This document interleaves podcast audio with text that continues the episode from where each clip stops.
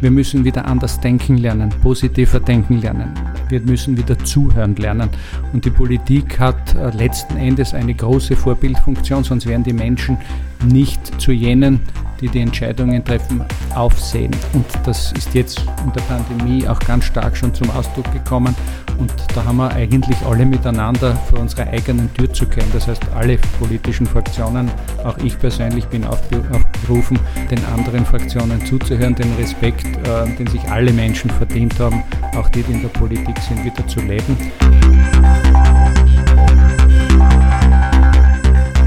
Stimmrecht der Podcast der Steirischen Volkspartei. Stimmrecht bedeutet, wählen zu dürfen. Stimmrecht bedeutet aber ebenso, nicht nur zu reden, sondern auch etwas sagen zu wollen. Hören Sie rein und hören Sie zu. Wir bringen Ihnen die Politik und ihre Menschen näher.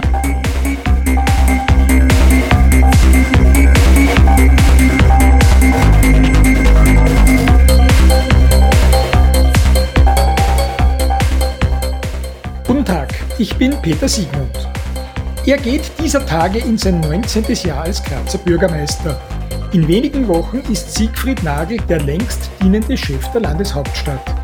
Hier spricht er über seine heutigen Gedanken zur Amokfahrt im Jahr 2015, die Vorteile seiner jungen Vaterschaft und über das Hochzeitsjubiläum, das er mit seiner Frau Andrea anstrebt. Außerdem nimmt er zum Problem Kinder aus Karatepe und den Zugang zu politischen Ämtern Stellung. Er redet über seine Corona-Erkrankung und auch über die Vorbildwirkung von Politikern. Deutlich wird Siegfried Nagel, wenn es um städtische Großprojekte geht.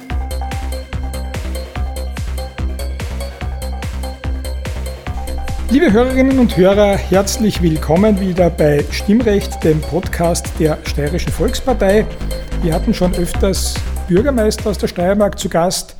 Auch heute haben wir einen Bürgermeister hier beim Stimmrecht, allerdings einen besonderen, den Bürgermeister der Landeshauptstadt.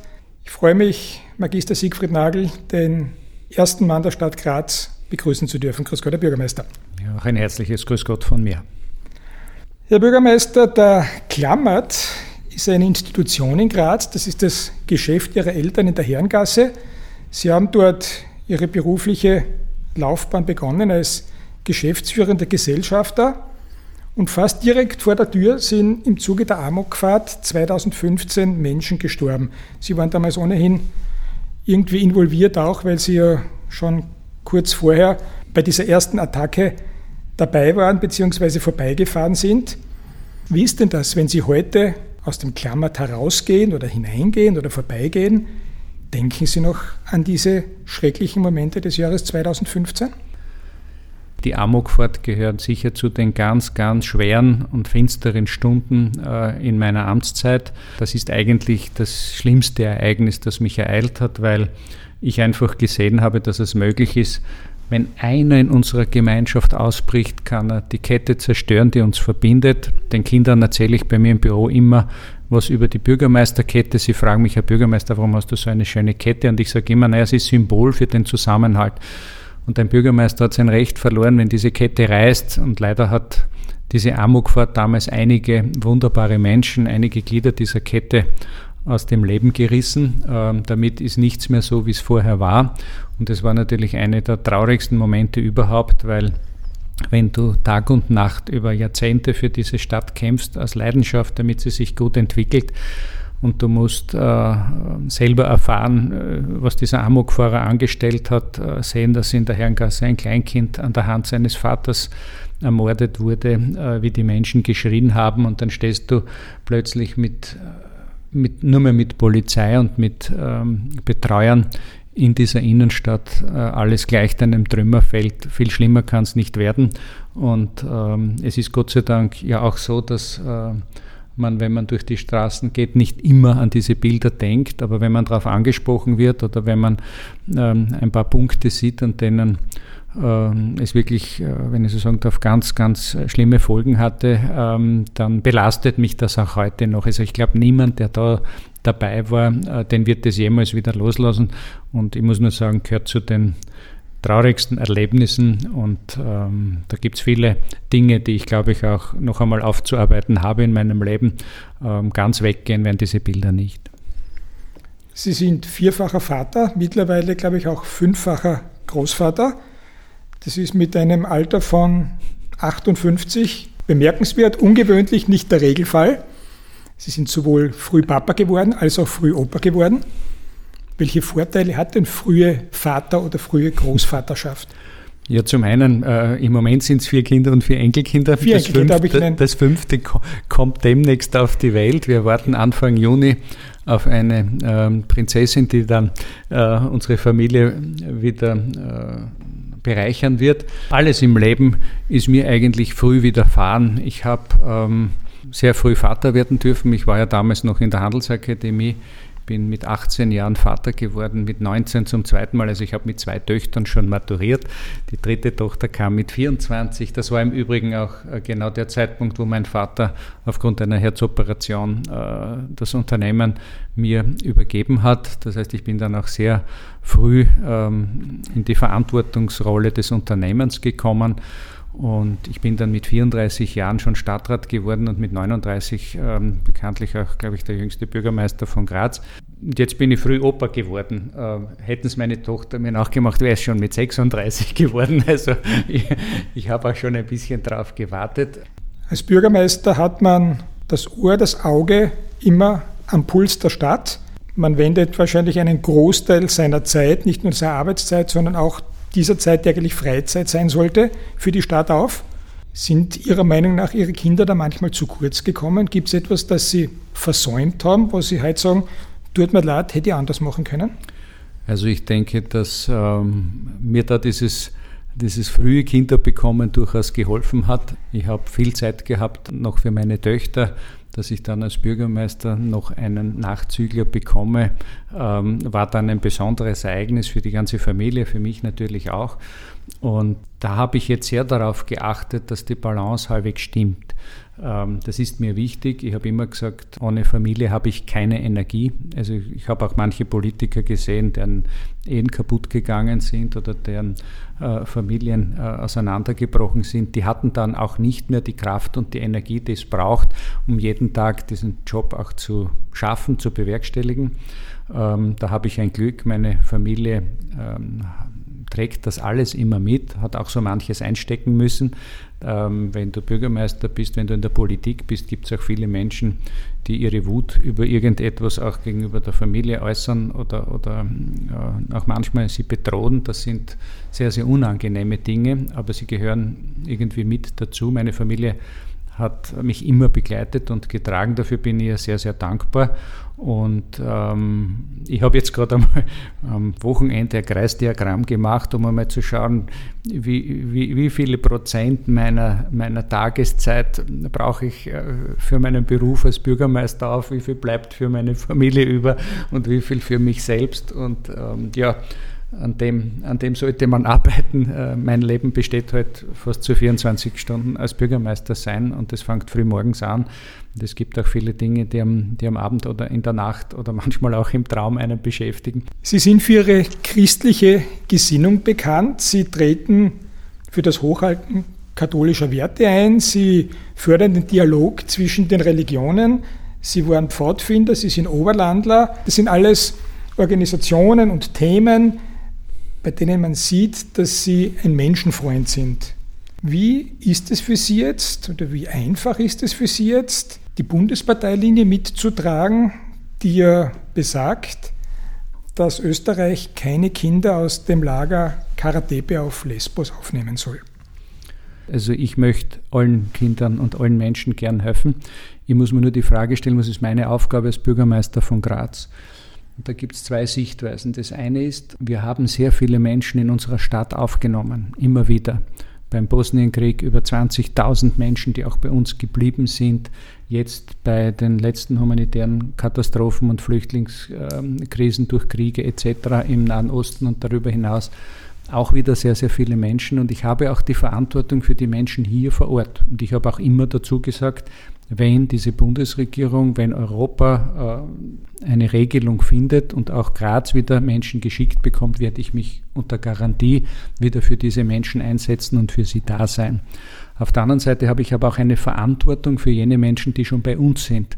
Und es gibt welche, die sagen, ja, wir können immer aufnehmen und wir sind reich, ja, aber das reicht allein nicht aus. Man muss dann auch für diese Menschen da sein. Das ist eine ganz andere Frage, trivialerer Natur. Wenn ich im Rathaus bin und ich habe um halb drei einen Termin am Eisernen Tor, dann reicht es, wenn ich fünf vor halb drei weggehe und ganz gemütlich die Herrengassen runterschlender, bin ich sicher pünktlich. Wenn Sie vom Rathaus weggehen und ans Eiserne Tor gelangen, wie lange brauchen Sie denn? Wie viele Leute reden Sie denn an? Wie oft werden Sie denn aufgehalten? Ja, da könnt ihr ein paar Geschichten dazu erzählen. Ich kann mich erinnern, als ich noch Unternehmer war, ähm, habe ich ja direkt aufs Landhaus blicken können von meinem Büro aus und habe dann oft Gerhard Hirschmann oder Präsidenten Wegert oder Hermann Schützenhöfer gesehen und habe mir gedacht, meine Güte, wenn die aus dem Haus kommen, die müssen ja nur Hände und Grüß Gott sagen. Ähm, mittlerweile äh, habe ich das auch schon ähm, fast ja, über zwei Jahrzehnte. Das gehört dazu. Wenn du Menschen magst, hast du kein Problem damit.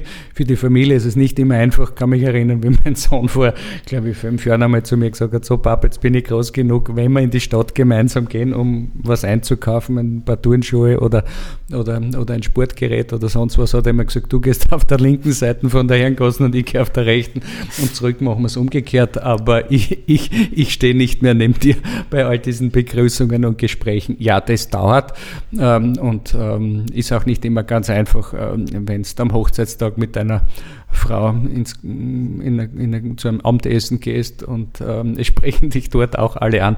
Also manchmal ähm, stellt man schon fest, dass man sehr wenig privat ist und hat, aber das gehört dazu zum politischen Leben. Wenn Sie ab und zu mehr Siegfried Nagel als Grazer Bürgermeister sind, was machen Sie dann? Wie schaut denn Ihre Freizeit aus, wenn Sie sie selbst gestalten können? Ich glaube, man muss immer schauen, ähm, dass man motiviert ist, dass man einen hohen Energielevel hat in meinem Beruf. Ich verbritschel sehr viel Energie, aber der Herrgott hat mich auch ähm, irgendwie gut vorbereitet und mir äh, durchaus ähm, sehr viel Energie geschenkt, aber ich muss, ich muss mich darum kümmern. Ich habe früher mal Kampfsportarten betrieben, habe sehr viel mit Asien zu tun gehabt. Da geht es immer wieder um Qi, um Energie. Äh, das heißt, ich habe da vieles abkupfern können. Ähm, was ich einmal für mich brauche, ist, wenn möglich, jeden Tag ein, eine Stunde oder eineinhalb Stunden nur für mich. Also ich gehe sehr oft als letzter schlafen. Mittlerweile matche ich mich mit meinem Sohn in seinem Alter. Aber im Prinzip war mir das immer sehr recht, ähm, wenn es auch einmal dann zu Hause am Abend still wird und ich noch einmal auf YouTube einsteige und äh, mir irgendwelche Vorträge anhöre, wo ich mich motivieren kann, dass ich äh, jede Menge Bücher auf meinem Nachkastel habe, hat sich, glaube ich, mittlerweile herumgesprochen. Ähm, da, da lese ich äh, auch noch eine Stunde oder eine halbe Stunde. Ich muss den Tag sehr positiv abschließen, was anderes tun, das gehört dazu. Was ich auch gerne mache, ist ähm, Sport betreiben, in die Natur hinausgehen. Schönste, was es überhaupt gibt, nur momentan leider abgeschafft. Ich habe ein paar Freunde, die, die am Meer segeln und die mich ab und zu mitnehmen, ähm, schon seit der Studienzeit. Das ist leider momentan äh, nicht möglich. Das Meer hat auch so eine Kraft wie die Bergwelt. Da kann ich mich dann ganz gut erholen. Aber wenn es eine gemütliche Runde ist, auch das verwehrt uns die Pandemie äh, und lustig zugeht, dann ist das aber Schönes. Also da beziehe ich schon auch meine Energie und äh, ich gehe todmüde dann ins Bett. In der Früh, wenn ich aufstehe ähm, und wieder im Rathaus bin, ist die Energie aber wieder da und solange das so ist, ähm, möchte ich auch meinen Beruf ausüben. Es ist bekannt, dass Ihre fußballerische Sympathie dem GAK gehört. Jetzt habe ich natürlich ein bisschen auf Ihrer Homepage nagel.at herumgeschaut, was es dort so gibt und habe mit einem großen Schmunzeln feststellen dürfen, ihr als Schwarzabs feststellen dürfen, dass sie dort fußballerisch abgebildet sind in einem schwarz-weißen Dress. Es ist definitiv nicht das Sturmdress. Ich habe das Emblem nicht entziffern können, aber es ist definitiv schwarz-weiß. Und jetzt haben wir gedacht, ich muss Sie fragen, hat das auf Ihrer Haut gebrannt oder warum präsentieren Sie sich dort in einem schwarz-weißen Leibern? Ja, also zuerst einmal war es eh schon mutig genug, dass ich als Bürgermeister auf die Frage hin, äh, was für ein Fußballfan ich bin, nicht wie die meisten geschummelt habe und gesagt habe, ja, ich bin da eher neutral oder was, sondern ich habe einfach gesagt, ja, von klein weg, auch meine Freundin und so weiter. Wir waren in Liebenau, wir haben dort noch ordentliche Bierduschen gekriegt äh, für, für unser Daumenhalten für den GRK, ähm, haben auch die eine oder andere ähm, äh, den einen oder anderen Schubser dort bekommen. Und irgendwie habe ich nie einen Hehl daraus gemacht, zu sagen, ja, äh, mein Herz gehört dem GRK ähm, war eh schwierig genug in, den, äh, in, dem, in, diesem letzten Jahrzehnt zuzusehen, was mit einem wichtigen Traditionsclub letzten Endes geworden ist und wie schwer er sich jetzt auch wieder getan hat, hinaufzukommen. Also das ist eine unglaubliche Leistung, äh, dadurch alle Klassen durchzumarschieren und hat eigentlich in den unteren Klassen für sehr viel Freude am Sport äh, gesorgt. Es waren, kann man so viel Wurstsemmel und Bier sind nie verkauft worden ähm, und dem GRK wird eines Tages der Sprung in die oberste Liga auch wieder glücken ich kann mich auch gut erinnern, den Ivica Osim, den schätze ich ja auch sehr und ich mag ja auch bei Sturm sehr viel. Also es ist nicht so, dass das äh, bei mir ähm, irgendwie eine Todfeindschaft wäre. Äh, bei manchen Fans ist es so, aber äh, das eskaliert dann manchmal leider eh. Aber der Ivica Osim hat es auf den Punkt gebracht. Er hat, soweit ich gehört habe, bei der 110-Jahr-Feier äh, die Frage bekommen, äh, was braucht Sturm in Zukunft? Und er hat auch den Mut gehabt zu sagen, den GRK und, oder die Roten. Und warum hat er das gesagt? Weil Fußball von Emotion lebt. Und wenn diese Emotion nicht da ist, die Pandemie zeigt es auch gerade, dann wird es ganz, ganz schwierig. Und äh, wenn du dir zurzeit die Europa-Ligen anschaust, ja, äh, es, sind, es sind meistens jene Städte vorn, die zwei Clubs haben. Manchester ist ein gutes Beispiel, Madrid ist ein gutes Beispiel, Mailand, äh, Mailand ist ein gutes Beispiel. Das heißt, äh, so eine Rivalität gehört einfach dazu. Ich vermisse diese Derbys, es soll rundgehen, es soll, es soll gefeiert werden. Ähm, äh, das, das fehlt ein bisschen und ich glaube, wir sollten an einer Fußballstrategie arbeiten, die mittel- und langfristig ähm, zeigt, dass Graz auch Platz für zwei Fußballvereine in der obersten Liga hat. Ich habe auf Ihrer Homepage noch einen anderen Satz gesehen, und zwar einer, den Sie offensichtlich zu Ihrem 50er von sich gegeben haben. Es ist schön, in der Lebensmitte angekommen zu sein. Ich fühle mich nicht nur freier und ruhiger, sondern auch voller Energie und Tatendrang. 50 Lebensmitte, das heißt, Sie gehen davon aus, dass Sie 100 werden? Ja, das habe ich sowieso vor, weil es gibt ja noch einen zweiten Satz wahrscheinlich irgendwo auf einer Homepage, da geht es um, um, die, um die Hochzeiten, die ich mit meiner Frau gern feiern möchte. Und da möchte ich gerne einen Rekord aufstellen. Es weiß ja jeder, goldene Hochzeit 50 Jahre, Diamant eine 60 äh, etc. Also ich weiß das sehr gut, weil ich ja schon tausenden Ehepaaren im Laufe meiner Karriere als Politiker gratulieren durfte. Und irgendwie gibt es aber eine Hochzeit, die hat noch niemand erwischt. Also 72,5 Jahre sind die, ähm, ist die Juwelenhochzeit, 75 ist die Kronjuwelenhochzeit. Äh, die Juwelenhochzeit hat es schon gegeben. Die Kronjuwelen kann ich mich nicht erinnern in Graz. Aber das, was als Eichen- oder Wunderhochzeit gilt, hat noch keiner gefeiert. Dafür müsstest du 80 Jahre verheiratet sein. Und das geht sich, nachdem meine Frau und ich mit 18 geheiratet haben, mit 98 genau aus. Also muss ich fast 100 werden. Und dann würden wir als Erste diese Wunderhochzeit feiern. Werden wir mal schauen, ob es gelingt. Jeder hat Ziele im Leben und das ist ein ziemlich einzigartiges Ziel. Ja, im heurigen Jahr bin ich bei der genauen Halbzeit angekommen. Äh, meine Frau und ich feiern ähm, heuer 40 Jahre Ehejubiläum und damit feiere ich mit meiner Frau eine, äh, eine besondere Ehe, äh, ein besonderes Jubiläum und zwar ist das die Rubin-Hochzeit. Rubin, rot, womit sich der Kreis wieder schließt zum GRK. Ich habe noch einen Satz gefunden auf Ihrer Homepage.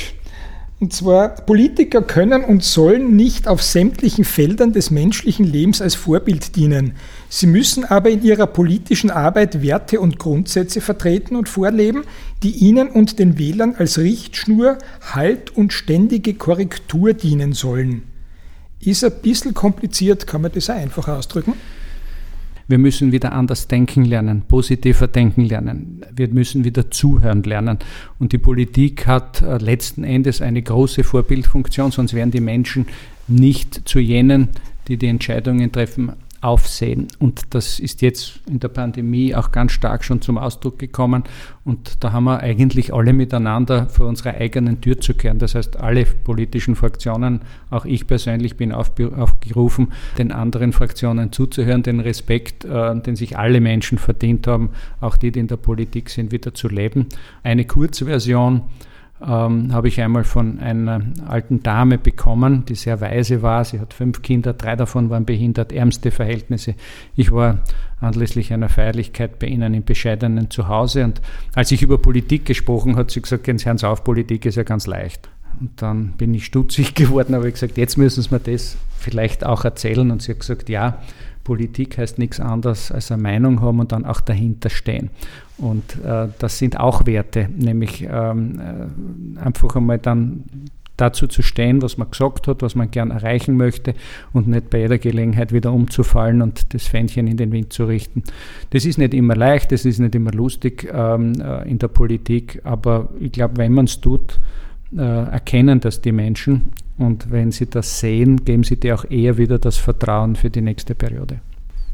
In Zeiten wie diesen habe ich schon etliche Gespräche geführt und mein Gegenüber dann gefragt, wie geht es Ihnen oder wie geht es dir in Zeiten der Pandemie? Ich glaube nicht, dass ich mit jemandem da gesessen bin, der schon von Corona betroffen war. Bei Ihnen weiß man es, es ist ja durch die Medien gegangen. Ganz einfache Frage, wie ging es Ihnen, wie geht es Ihnen und sind Sie froh, dass Sie jetzt in dieser Gruppe sind, die nicht mehr davor Angst haben muss, das Virus zu bekommen?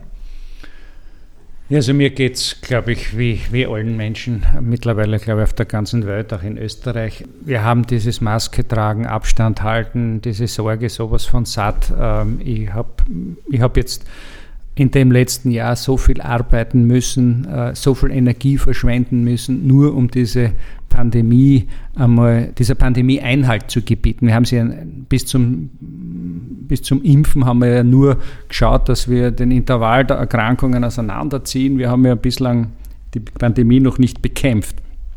Jetzt mit dem Serum kann man das, mit dem Impfstoff kann man das endlich tun. Und ich hoffe, so wie alle Menschen, dass wir ähm, bald wieder uns anders begegnen können, dass wir ähm, ja, diese, die, dieses Social Distancing endlich nicht mehr brauchen. Ich bin ja nicht in die Politik gegangen, um Social Distancing zu üben. Also für mich ganz, ganz schrecklich. Keine Kinder im Rathaus, keine Ehrungen, keine Feiern. Allein das, was Kongressmesse äh, im letzten Jahr an Wertschöpfung für Graz verloren hat, weil wir zugesperrt haben, waren fast 130 Millionen Euro, die wir verloren haben. Also großer wirtschaftlicher Schaden, Angst, dass Menschen keinen Job mehr haben und, und, und. Die Politik kämpft unglaublich. Es ist ein Problem, das uns einzeln, aber auch die Gemeinschaft trifft und außerkommen tun wir nur, wenn die Gemeinschaft zusammenhält. Jetzt hat es mich persönlich äh, auch zu Hause erwischt, ein paar Erfahrungen Begonnen hat das Ganze, dass meine äh, Schwiegermutter sich infiziert hat. Sie ist doch schon im neunten Lebensjahrzehnt, äh, im 83. Lebensjahr und ist leider erkrankt. Ähm, daraufhin ähm, auch mein Schwiegervater mit 87 Jahren und den beiden ist es gar nicht mehr gut gegangen und es macht da wirklich keinen Spaß, angezogen wie ein Astronaut ähm, dann das Essen ähm, in die Wohnung zu bringen und zu schauen, dass das alles funktioniert. Irgendwann ist es eh nicht mehr gegangen und der Schwiegervater musste dann sogar ins Spital eingeliefert werden. Die Geschichte daraus äh, war aber klar, oder aus dem heraus war klar, meine Frau hat es auch bekommen, dann habe ich es bekommen und mein Sohn bekommen und hat, hat zu einer wunderbaren Situation geführt, dass ich ähm, mittels äh, Bescheid des Bürgermeisters mich selbst für 17 Tage in Quarantäne geschickt habe. Da habe ich einmal vieles gelernt. Das eine ist, es ist unglaublich, was Frauen zu Hause leisten. Äh, wir hatten noch drüber in der Wohnung eine große Baustelle, das heißt der Presslufthammer ähm, war auch noch dabei. Mein iPad war offen, am Handy war ich den ganzen Tag. Die Familie durfte ich mit versorgen ähm, und daneben noch äh, schauen, dass die Wäsche trocken wird. Also es war, wenn ich so sagen darf, eine echte Herausforderung. Ich ziehe den Hut, es war erster Frauentag, aber was Frauen leisten, ähm, habe ich so richtig mitbekommen. Und wenn der Bürgermeister 17 Tage nicht aussehen darf, äh, also das hat, das, das hat mich, das war, das war, wirklich schlimm für mich und ich bin, ich bin froh, dass wir es überstanden haben.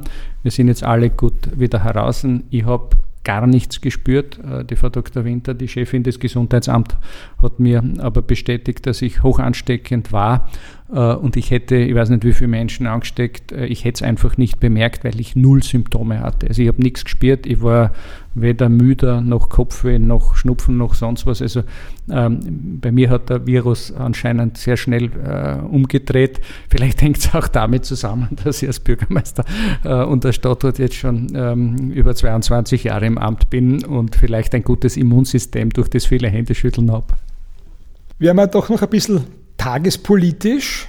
Die Gemeinderatswahlen stehen zu Beginn des kommenden Jahres an. Wenn der Wahltermin hält, dann sind es noch ungefähr neun Monate bis dahin. Was passiert denn noch alles oder was hoffen Sie, dass noch alles passiert in dieser Stadt, bis wieder gewählt wird? Ja, es wird äh, wieder Wahlkampf sein. Seitdem gibt es jemanden, der den Mut hat, ein fünftes Mal anzutreten. So gesehen bitte ich ja die Grazerinnen und Grazer äh, auf Englisch Give me five, also gebt mir fünfmal die Chance. Äh, das ist dann ähm, fast ein Vierteljahrhundert. Ich bin jetzt einmal in der Früh aufgewacht und habe mir gedacht, wie lange bin ich jetzt eigentlich schon in der Kommunalpolitik. Stadtrat bin ich ja geworden im Frühjahr 2000, äh, 1998 und damit ähm, äh, bin ich jetzt im 24. politischen Jahr der Stadtregierung. Und wie gesagt, dieser Tage ist es ja auch soweit, gehe ich ins 19. Jahr als Bürgermeister. Habe ich mir nie gedacht. Ich habe sogar mal gesagt, zehn Jahre sind genug. Ähm, ich habe aber auch schon einmal auf eine Frage eines Journalisten geantwortet, ja, warum haben sie damals gesagt, zehn Jahre und jetzt sind sie noch immer da habe ich gesagt, ja, aus Leidenschaft wurde Liebe. Äh, war, glaube ich, eine gute Antwort. Äh, ich bin damals leidenschaftlich reingegangen und mittlerweile liebe ich den Beruf, Graz verändern zu dürfen. Bürgermeister sein und das werden alle meine Kolleginnen und Kollegen äh, in den Gemeinden und in den Städten bestätigen. Bürgermeister sein ist ein ganz besonderer Beruf. Du darfst erstens Dinge erträumen, Du darfst aus Gedanken Wirklichkeit für Menschen machen. In der Stadtentwicklung, in der Stadtplanung. Äh, wenn du Ideen hast, wenn Ideen kommen, ähm, kannst du diese umsetzen. Das ist ein wichtiger Punkt. Das zweite ist, du lernst alle Materien kennen. Ich habe äh, einen Tagesablauf, wo ich äh, halb, dreiviertel stündlich das Thema wechsle. Einmal bist du im sozialen, einmal bist du im Sicherheitsbereich, einmal bist du im Wirtschaftsbereich. Das geht nur so dahin. Und damit lernst du selber unheimlich viel dazu und du lernst unglaublich viele Menschen kennen. Das hat mein Leben bereichert. Das möchte ich nicht missen. Und der dritte Punkt, äh, sehr oft gibt es Menschen, denen es gar nicht gut geht, die Hilfe brauchen, die Zuspruch brauchen, die du wieder aufbauen musst. Und das darfst du als Bürgermeister auch. Und da kommt viel Dankbarkeit auch von Menschen zurück. Und deswegen haben wir Bürgermeister, glaube ich, in der politischen Landschaft äh, nicht nur eine anstrengende, aber eine der schönsten Ebenen überhaupt. Und jetzt ist es dann wieder soweit. Also wir werden in diesem nächsten Jahr, also in, in spätestens einem Jahr eben wählen. Und da wird es dann wieder darum gehen, wer gute Ideen hat, wer die besseren Ideen hat. Viele werden sich vorstellen und sagen, gebt mir das Vertrauen. Die Grazerinnen und Grazer wissen, was sie letzten Endes mit dem Siegenagel haben. Ich hoffe, sie geben mir noch einmal das Vertrauen. Die wichtigsten Projekte, weil ich darauf angesprochen worden sind einmal die Großprojekte, die wir begonnen haben. Also einmal ist es äh, gemeinsam mit dem Land Steiermark, mit Hermann Schützenhöfer und Toni Lang, mit den beiden Landeshauptleuten die große Idee, eine Fahrradstadt Graz wirklich zu einer internationalen Fahrradstadt zu machen. 100 Millionen Euro in zehn Jahren. Wir werden demnächst äh, auf den Tisch legen, wie die ersten Baustufen ausschauen und, und in die Umsetzung gehen. Das Zweite ist, dass wir in der Verkehrspolitik einen großen Wurf vorhaben. Ich habe ähm, versucht, einmal drauf zu kommen, warum hat Wien 36 Prozent ÖV-Nutzer und Graz nur 19 Prozent? Wieso kommen wir nicht vom Fleck, obwohl wir in den letzten zehn Jahren 1,1 Milliarden Euro investiert haben in Straßenbahnverlängerungen, neue Buslinien, Anschaffung von Fahrzeugen? Wir kommen nicht vom Fleck. Jetzt hat Wien das doppelte ÖV-Anteil als Graz. Und ähm, habe dann eine Tochtergesellschaft der Holding gründen lassen, weil ich gesagt habe, da sollte man mal nur Experten drüber nachdenken lassen. In der Verwaltung und in der Politik kommen da viel zu schnell zum Streiten. Und diese Expertengruppe hat sich angesehen, ist es eine Seilbahn, ist es eine U-Bahn, müssen wir den S-Bahnen ausbauen etc und haben letzten Endes uns zwei Metros vorgeschlagen, die den ÖV beschleunigen könnten. Das heißt, ähm, das, das Wichtigste beim Umsteigen, dass Menschen ihr Auto stehen lassen, ist, dass sie schnell wieder zu Hause sind. Braucht man nur daran denken, dass eine Frau arbeiten geht, ihre Familie versorgen muss etc. Wenn es da jeden Tag zwei Stunden im ÖV verdurst, äh, ist das kein Angebot. Und jetzt sind wir sehr weit schon. Die Stadt Graz wird ähm, jetzt eine Arbeitsgruppe bilden, wo alle Ideen noch einmal auf den Tisch kommen. Diese zwei Metros werden mit dabei sein. Und das Land äh, und auch der Bund sind mittlerweile informiert. Alle sind interessiert, sich das näher anzuschauen. Und ich glaube, wir brauchen einen großen Wurf, sonst werden wir 2030 in dem Ballungsraum wirklich ein Problem kriegen, das wir dann nicht so leicht lösen können. Also es ist eh, wenn ich so sagen darf, für die Zukunft. Aber äh, wir dürfen nicht darauf vergessen, allein Reininghaus hat ein, hat eine, ein Gesamtinvestvolumen von 3,5 Milliarden Euro, was da als Stadtteil gerade hochgeht. Das heißt, Graz bekommt diese Modernität. Wir haben auf der einen Seite die Altstadt und das historische Zentrum mit dem Weltkulturerbe.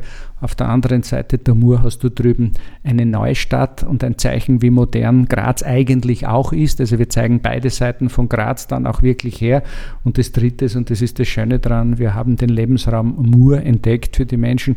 Und da gibt es viele Projekte, die wir fertig machen müssen. Jetzt läuft gerade die Baustelle auf Hochtouren für das Bootshaus mit dieser super Terrasse, wo die Grazer sich sonnen werden. Also da kriegt, da kriegt Graz jetzt schon, glaube ich, ein ganz anderes Gesicht und dazu gibt es viele Projekte. Also ich könnte jetzt eine Stunde lang alles aufzählen, was wir tun, aber das sind schon wirklich die, die großen Linien. Graz hat dann eine bipoläre Innenstadt, modernes und äh, schützenswertes und in der Mitte einen grünen Lebens, eine grüne Lebensader, an der man chillen kann, sporteln kann.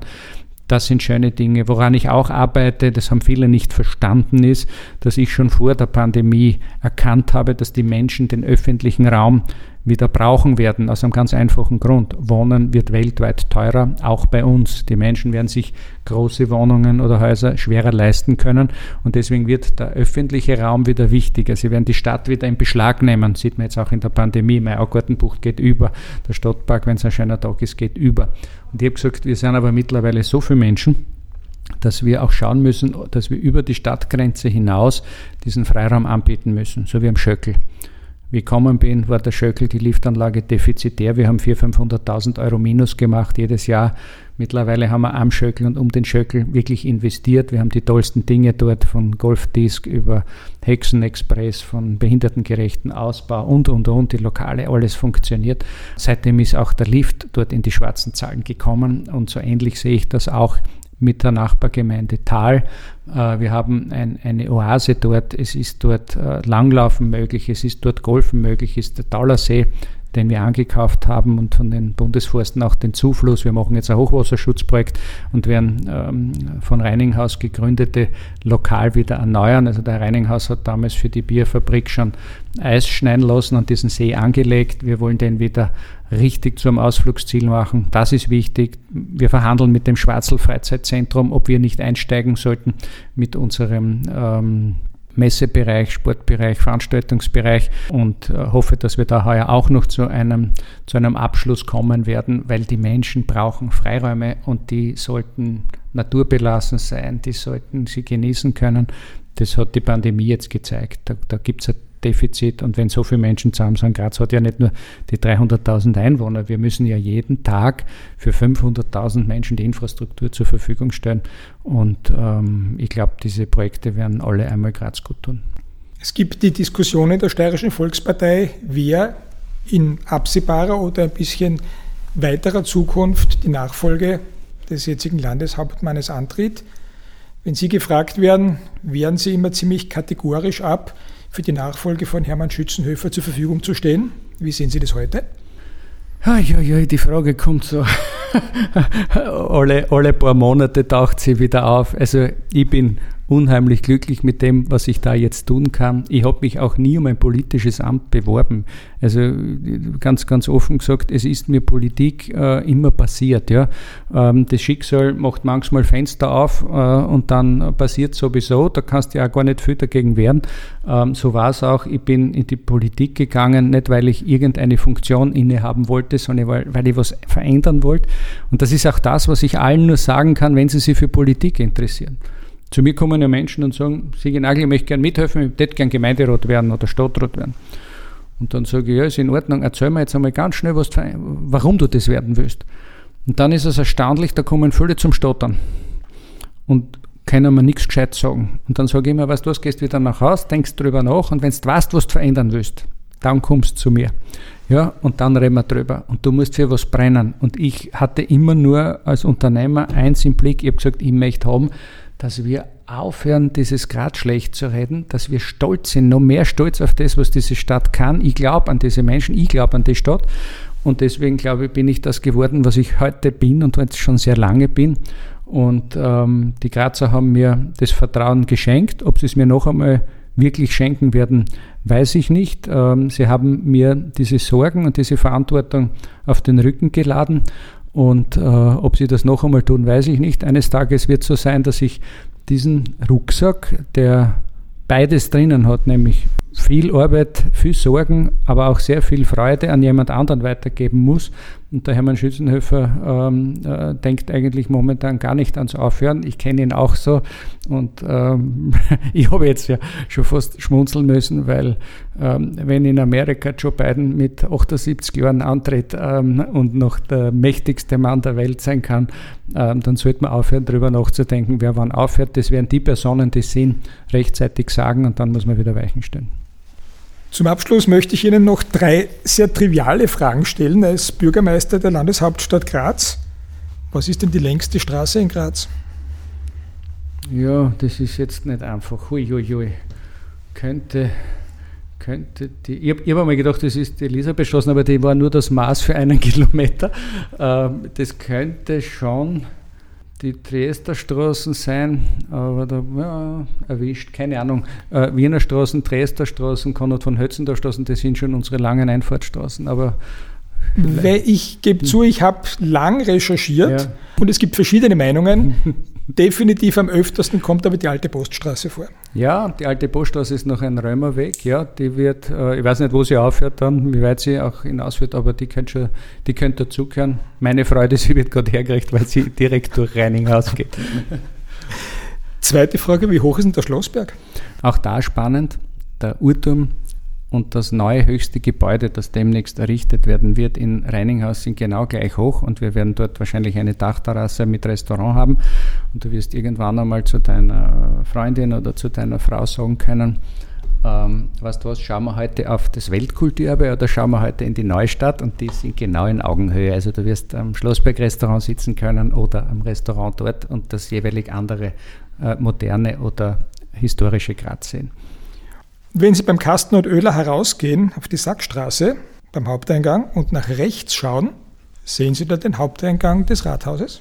Ja, den Haupteingang vielleicht gerade nicht, aber mein Büro auf alle Fälle mit meinen Eckbalkonen, das ist ja ähm, auch einzigartig. Also der Bürgermeister kann ja ähm, in die Herrengasse hinaus grüßen, aber auch auf den Hauptplatz und das sieht man allemal, sonst gibt es eine leichte Biegung, aber es könnte sich vom na, den Haupteingang wirst du nicht sehen.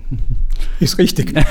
Jetzt muss, ich allerdings, jetzt muss ich allerdings sagen, was Sie, liebe Hörerinnen und Hörer, ja nicht wissen, dass, wir beim, dass wir so sitzen, dass der Herr Bürgermeister gerade beim Fenster rausgeschaut hat und jetzt erkannt hat, dass es nicht möglich ist. Vom Haupteingang des Kastners sieht man gerade ein Eck vom Rathaus, aber mehr sieht man nicht. Genau, und dieses Eck ist das, wo ich jeden Tag sein darf und wo meine Frau schon des Öfteren gemeint hat, weißt du was, möchtest du gleich mit der Adresse Hauptplatz 1 Rathaus an an, weil dein Hauptwohnsitz ist aufgrund der vielen Stunden, die du im, im, im, Rathaus bist, eh schon dort. Aber wie gesagt, war schon sehr oft wunderschön rauszuschauen, wenn das Leben so pulsiert. Es gibt aber auch die Tage, wo du traurig bist, wenn du rausschaust und eben keinen Menschen mehr siehst. Auch in der Pandemie war das jetzt in den ersten Lockdowns der Fall. Also ich freue mich, wenn die Stadt pulsiert, wenn das urbane Leben so richtig wurdelt, ähm, dann habe ich eine große Freude und wir sind ja jetzt auch, neben den vielen Senioren, haben wir mittlerweile so viel Jugend bei uns, 50.000 Studierende, so viele Kinder an den Schulen, also 100.000 junge Menschen in Ausbildung. Und äh, das ist uns gelungen, weil wir auf Bildung, Ausbildung, Wissenschaft, Forschung setzen. Und wer die Jugend hat, der hat auch die Zukunft und damit wird Graz äh, den Wettbewerb weltweit ziemlich gut bestehen. Herr Bürgermeister, ich sage herzliches Dankeschön für die Gedanken, die Sie sehr ausführlich formuliert haben. Es war sehr spannend, mit Ihnen einmal ein bisschen hinter die Kulissen zu blicken. Ich wünsche Ihnen, dass alles so aufgehen möge, wie Sie sich vorstellen. Auch Ihnen nicht mehr zu wünschen, dass Sie vom Virus verschont bleiben, das haben Sie schon hinter sich. Aber auch wenn Sie das schon überstanden haben, ich wünsche Ihnen persönlich weiterhin alles Gute und danke dass Sie uns zur Verfügung gestanden sind. Ja, danke vielmals fürs Fragen stellen und fürs Zuhören. Liebe Hörerinnen und Hörer von Stimmrecht, dem Podcast der Steirische Volkspartei, auch Ihnen wieder einmal ein herzliches Dankeschön für Ihr Interesse und seien Sie gespannt darauf, wen wir Ihnen in der nächsten Folge präsentieren.